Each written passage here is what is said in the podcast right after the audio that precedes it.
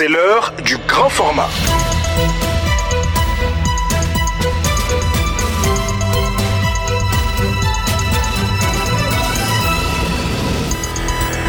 L'aménagement poursuit ses appuis à l'État malien en application de son mandat. Plusieurs domaines dont le processus électoral sont concernés par cet appui multiforme, nous signale la porte-parole de la mission onusienne au Mali, Fatmata Sinkoun que vous entendrez dès le début de ce journal.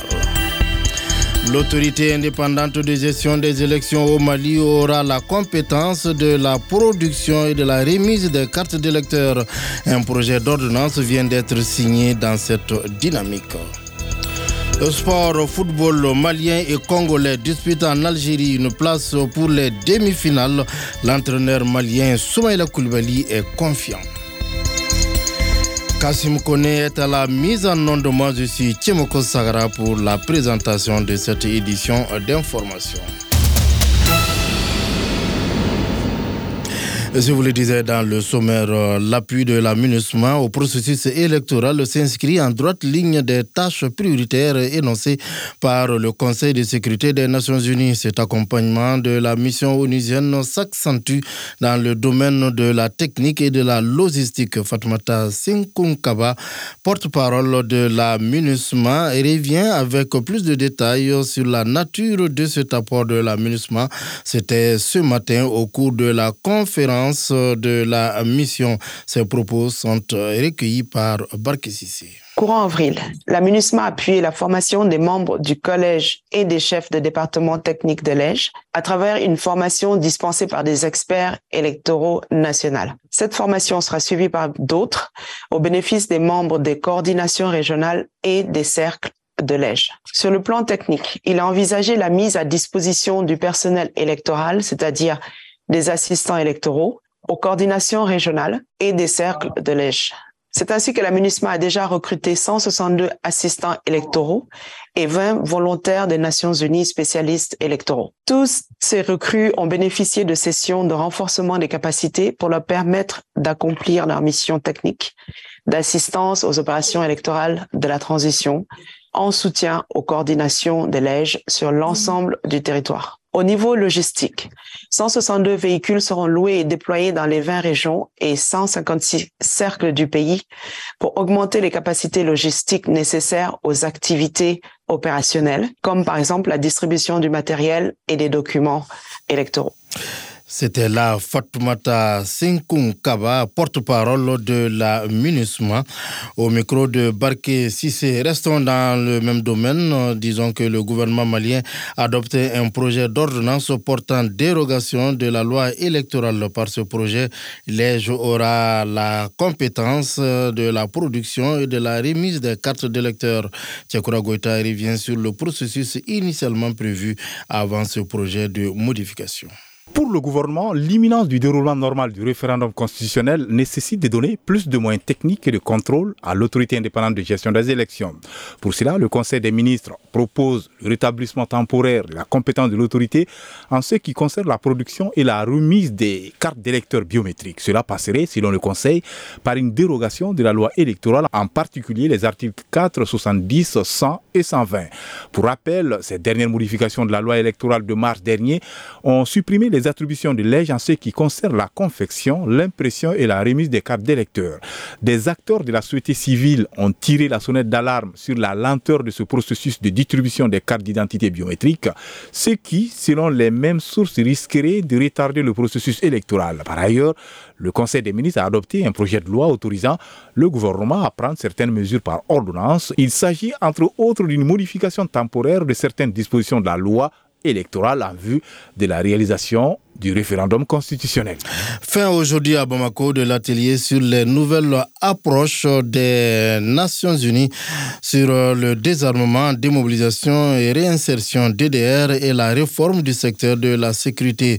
Les participants professionnels du DDR et de la RSS et leurs partenaires se réjouissent des euh, expériences partagées par les experts de l'ONU en la matière. Ils estiment que les nouvelles approches qui respectent les normes internationales sont adaptées aux réalités maliennes. Du Traoré. Du président de la Commission nationale de DDR et ses partenaires de la section réforme du secteur de la sécurité de l'aménagement, en passant par le président du mouvement national de l'inclusivité, ils sont nombreux les participants à saluer les opportunités qu'offrent les nouvelles approches DDR de l'ONU. Colonel-major Fagimba Kansai est le président de la Commission nationale de DDR. C'est vraiment une approche très positive parce que rien qu'à voir l'évolution qui va consister éventuellement à intégrer les repentis des groupes terroristes un processus de DDR, chose que le Mali n'a pas encore envisagée, mais on ne sait jamais. Rien qu'à voir cet aspect, il nous paraît très important et il nous donne déjà les armes, il nous donne déjà les moyens de réfléchir en amont au cas où. Le président de la coordination des mouvements de l'inclusivité trouve intéressant la nouvelle approche de l'ONU en matière de DDR qui pourrait être selon lui une solution pour la prise en compte du cas des repentis armés. Mohamed Ataïb Sidibé. Je connais des groupes armés signataires de l'accord qui sont retrouvés dans des camps de repentis du Niger. Du Niger parce qu'ils ne pouvaient plus détenir leurs armes, parce que s'ils détiennent leurs armes, ils auront des problèmes avec euh, que des terroristes, ils les récupèrent. S'ils laissent également les armes, pourront être servies pour autre chose, et voilà. Le chef de l'unité réforme du secteur de la sécurité de l'aménagement n'a pas manqué de rappeler le rôle de la mission onusienne dans le processus de RSS-DDR, surtout que les orientations ne reviennent que des autorités. Francis Somda. C'est les autorités nationales qui définissent les orientations en matière de RSS. Nous avons pour rôle d'accompagner. Mais aussi, nous avons aussi des actions, ce qu'on appelle les actions de bons office, d'explication. Nous avons des appuis conseils pour les dire, bon voilà, tirer de l'expérience de certains pays, ça ne veut pas dire qu'il faut les réappliquer. C'est du Traoré pour Mikado FM. 11 mai 1981, 11 mai 2023, voilà 42 ans que euh, Robert euh, Nesta Marley dit Bob la légende du reggae est décédée des suites de cancer. Cette journée est célébrée partout dans le monde et chacun le fait en sa manière. Max Romeo, de son vrai nom Maxwell Livingston Smith, un chanteur jamaïcain de reggae né en 1944, a choisi ce jour 11 mai pour donner le dernier concert de sa, de sa carrière. Cela se passe en ce moment même à Paris en présence du reggaeman malien Mamadou Mokhtar Diawara dit Patch que je vous propose d'écouter.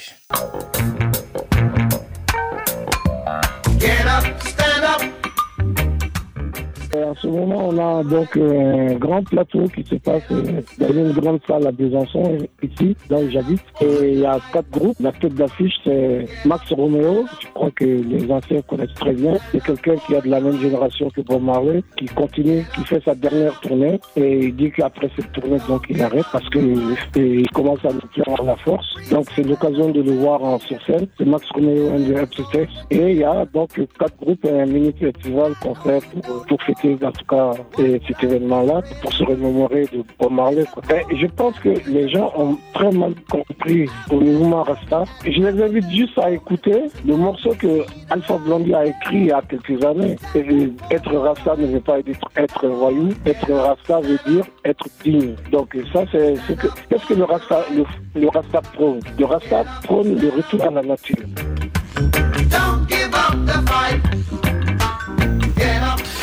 Là, c'était Mamoudou Mokhtar Diawara, dit il est euh, au Mali ici. Sport, Coupe d'Afrique des Nations des moins de 17 ans, les Aigles du Mali affrontent cet après-midi le Congo pour une place en demi-finale. Les Aiglonnés partent favoris de cette rencontre, mais respectent l'équipe congolaise. On vous propose, donc je vous propose d'écouter la réaction de l'entraîneur des Aiglonnés, Soumaïla Koulibaly. Bon, les trois jours qu'on a fait, on a essayé de gérer et puis voilà, s'entraîner un peu et puis euh, mettre un, peu d'intensité dans, dans nos courses et puis voilà, essayer de faire récupérer le maximum. Bon, sur la part ça, bon, l'équipe va bien. Et puis, ce qui est du Congo, bon, c'est une équipe euh, jouable aussi pour nous. Et puis voilà, même si c'est une compétition à, haut niveau maintenant, et puis voilà, c'est une qualification de, direct. Maintenant, on va, prendre les choses en série et puis voilà, notre ambition, on est là pour ça. Ce qui dit que Mali est favori, bon, moi j'ai toujours dit, catégories des jeunes, il n'y a pas de favori, il faut jouer les matchs euh, chaque jour que tu dois fonder une équipe qui est qualifiée déjà à la Cannes. C'est très important. Bon, nous, on va pas nous prendre comme favori parce qu'il y avait il y avait des prétendants qu'on a confrontés, les Burkina, les Cameroun, et puis voilà, c'était des matchs compliqués qu'on a réussi à s'en sortir. Pas changer mon objectif. Et puis voilà, on est là pour la Coupe du Monde, premièrement. Notre objectif, on va faire tout pour gagner ça. L'entraîneur des Aiglonnais, Soumaïla Koulibaly, euh, sur ce, cette édition d'information. C'est ainsi se referme ce journal. Restez avec nous, l'invité du jour, dans quelques instants.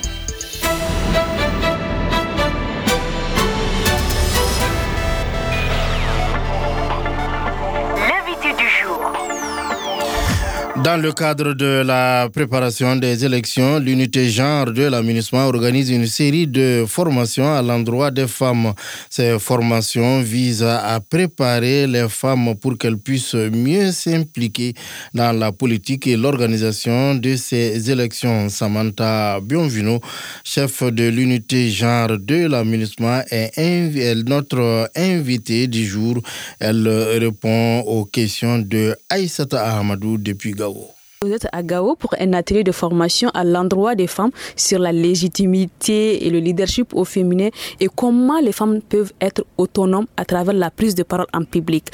Qu'est-ce qui a motivé ce thème L'une des préoccupations principales de la MINUSMA en matière d'égalité du genre en cette période particulièrement est celui de contribuer une participation accrue et significative des femmes au processus électoral et politique. Cela ne se met pas en conflit avec la participation des hommes, ça reste bien sûr dans les contextes culturels, mais plutôt il faudrait voir l'égalité du genre d'une façon complémentaire. Comment les femmes, la voix des femmes peut être intégrée euh, à la voix des hommes sur les plans politiques. Parce qu'on le sait que si on exclut plus la moitié de la population du plan politique, eh bien, euh, les gouvernements ne, pourra, ne pourra jamais apporter des solutions inclusives. Donc, c'est très important que la voix des femmes soit représentée euh, adéquatement euh, dans les processus électoraux et politiques. Et cet atelier, au fait, vise vraiment à renforcer les capacités de toutes les femmes de la société civile, des potentiels candidates aux élections, et aussi voir tous les rôles dans lesquels la femme peut jouer un rôle important dans ces processus électoraux en cours, euh, que ce soit au niveau d'électorat, que ce soit au niveau d'agents euh, euh, électoraux, d'agents des lèges, des candidats. Il y a plusieurs rôles dans lesquels les femmes, peuvent jouer. Et donc cet atelier veut vraiment renforcer leur capacité, leur donner plus de confiance et aussi avoir une capacité améliorée de pouvoir mener des dialogues euh, avec leurs contreparties, avec leurs euh, confrères, pour avoir un rôle euh, incisif et influent sur les politiques. Avant que vous n'ayez cet atelier, est-ce que vous avez déjà eu à faire une étude sur le terrain? Bien sûr, je dirais que nous travaillons de façon conjointe et coordonnée avec l'équipe Pays des Nations Unies dans des groupes de réflexion sur les genres et aussi dans des groupes visant l'autonomisation de la femme, donc des dialogues sur l'autonomisation de la femme. Et ce qui ressort de ces groupes de réflexion, mais aussi de plusieurs initiatives qui sont menées euh, en coordination avec les partenaires, est qu'il y a des pesanteurs culturelles qui ressortent et qui sont vraiment adressées par les femmes elles-mêmes, mais aussi bien par les hommes. Donc ça veut dire qu'il y a certaines euh, contraintes euh, qui empêchent les femmes de pouvoir se prononcer et jouer un rôle actif dans la vie publique. Est-ce que, à votre niveau, au niveau de l'unité genre, vous travaillez aussi sur euh, l'application de la loi 052 qui est votée par le gouvernement malien pour que pourquoi vous vous battez soit respecté, c'est-à-dire l'équité homme-femme dans le gouvernement et dans tout ce qui est euh, poste de, prise de, décision. Au Mali, malheureusement, la femme est encore sous-représentée. Elle est encore au-dessus du 30%.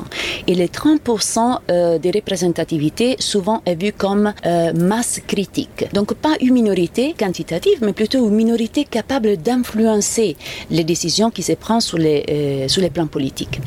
Et cette sous-représentation est inquiétante. Et c'est pour ça qu'un outil si important comme la loi 2015-052 euh, peut apporter des solutions. Il faut nécessairement accompagner tous les plaidoyers à ce qu'ils soient entièrement appliqués. Malheureusement, sous la scène actuelle, si on prend des statistiques à la main, on pourrait voir qu'il n'y a que les 8,7% des femmes préfets au Mali.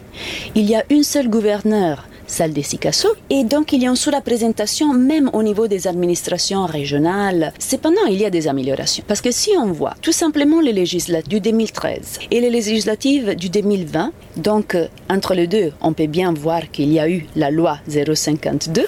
Alors, on peut voir qu'en 2013, il y a eu un taux euh, de 13,67% des femmes candidates avec un taux de 9,52% des femmes élues, alors qu'en 2020, les pourcentages sont montés. Donc, des candidatures ont passé du 13,67%, donc presque 14%, on est passé au 29,44%. Et au niveau des femmes élues, on est passé du 9,52% au 28,57%.